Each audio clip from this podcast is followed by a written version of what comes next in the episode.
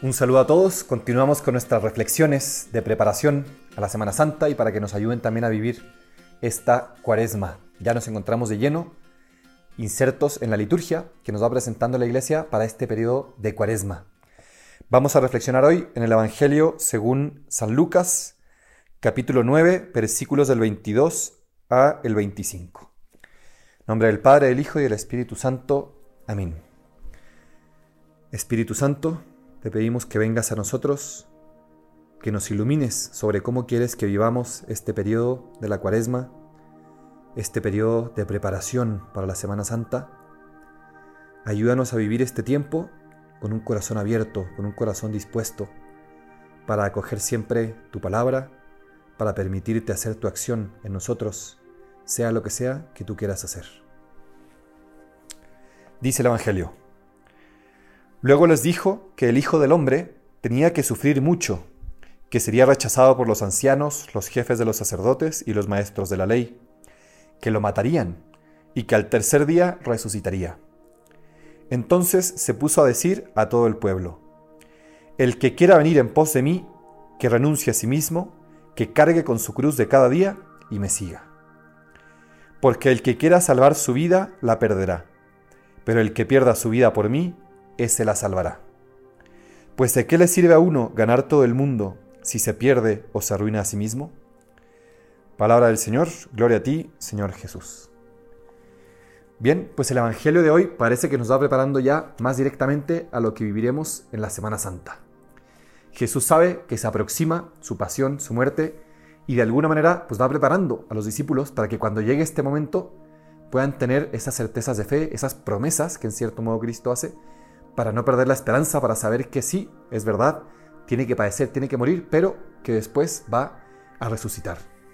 Y en este contexto Jesús dice unas palabras que quizás son de las palabras más claras, directas, podríamos decir incluso duras del Evangelio, y que son precisamente quizás la condición fundamental para que lo podamos seguir, para que podamos ser sus discípulos, para que podamos decir, Señor, aquí estoy.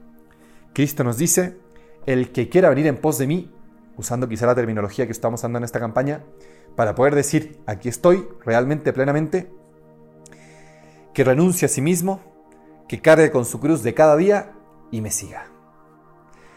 Así de claro. Y después todavía se pone más claro, ¿no? Y más duro. Y cuando dice, porque el que quiera salvar su vida la perderá, pero el que pierda su vida por mí, ese la salvará. ¿Y de qué le sirve al hombre ganar el mundo entero si pierde su alma? Cristo es muy claro. Su seguimiento implica la cruz. Su seguimiento implica, sí, sufrir, implica crucificarnos con Él. Y paradójicamente, como le gusta mucho a Cristo, ¿verdad? en la cruz, que posteriormente será, vamos a decirlo así, el lugar donde muere Cristo, pues ahí más bien nace la vida. Y Cristo nos está diciendo, ya a ver, el que pierda su vida por mí, ese la encontrará. Y uno dice, bueno, pero ¿cómo? O sea, pareciera una contradicción, pero no lo es.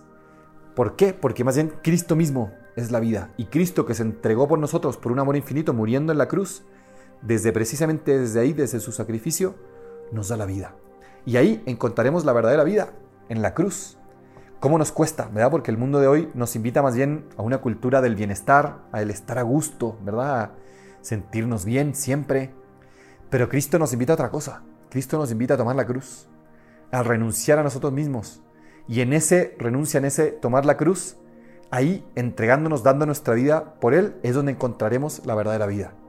Díganme si no hemos experimentado todo eso, cuando nos hemos entregado fuerte alguna vez por Cristo, cuando nos hemos sacrificado, o quizás por otra persona, ¿no? Las que son mamás, por ejemplo, cuando lo dan todo por cuidar un hijo, o un papá que sale y trabaja y lo da todo por poder proveer, por ejemplo. Y cuando en esos momentos de desgaste, entrega, de tomar la cruz, es a veces cuando más satisfacción experimentamos. Ese es el misterio, uno de los grandes misterios del cristianismo. La verdadera vida está en Cristo, y en ese Cristo que da la vida por amor, muriendo en la cruz. Y ahí encontraremos nosotros la verdadera vida. Preguntémonos en nuestra oración qué tan dispuestos estamos al sufrimiento en nuestra vida, qué tan dispuestos estamos realmente a cargar la cruz. ¿Hemos abrazado realmente la cruz que Jesús nos ha presentado en nuestra vida, sea las condiciones que sean? ¿Realmente queremos prepararnos, decir, aquí estoy Señor, para morir contigo en la cruz y así después resucitar y tener esa vida nueva? Vamos pues y pidámosle a Jesús que estas palabras vayan calando en nuestro corazón y que podamos una vez más decir, Señor, que venga esa cruz, que venga ese sufrimiento, que venga ese amor pleno, aquí estoy.